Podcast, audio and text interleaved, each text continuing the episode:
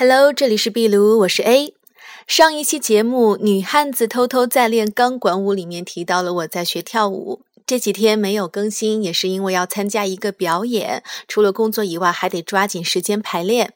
好在呢，演出效果还不错，没有忘记动作，也没有自己把自己绊倒，高跟鞋在整个过程里面也很听话的待在脚上，没有被甩飞掉，万幸万幸。舞蹈老师要求我们呢，要把这支舞跳出西方女孩子奔放的热情和性感。虽然没有做得很好，但是演出的时候倒是真的一点也没有觉得害羞或者是腼腆。这样的表现呢，可能会给别人一种印象，觉得我是很外向的女孩子。但是其实我是一个典型的内向者。这就是我们今天要聊的话题：内向与外向。大家对这两种性格的基本划分其实有非常多的误解。比如说，大家会觉得在公共场所、在人多的社交场合，如果一个人表现得落落大方，甚至是八面玲珑的话，那这个人就是外向的性格。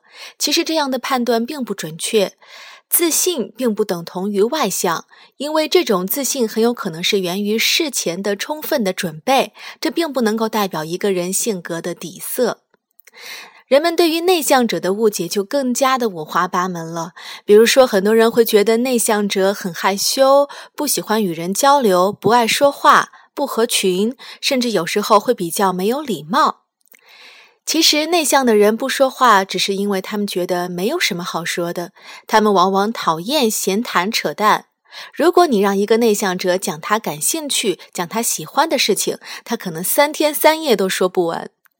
内向者呢，也并不是不合群，恰好相反，他们往往会非常认真地对待为数不多的朋友。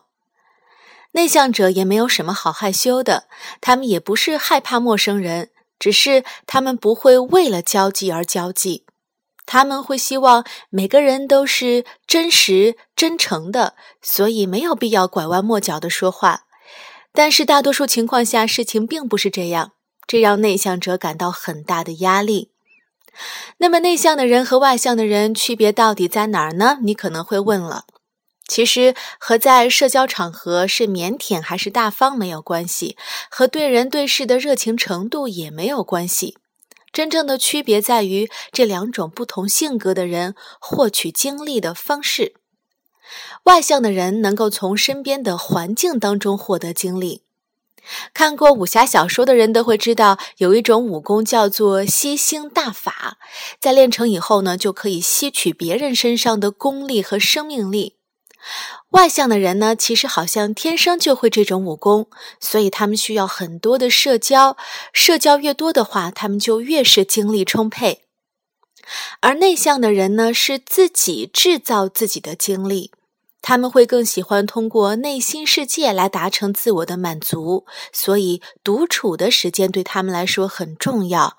比如一个人阅读、看书，一个人思考，这对于他们来说类似于充电，电充满了才能够在社交场合发光发热。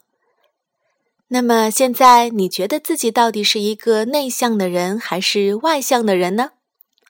时间差不多了。我们在下期节目中再接着聊吧。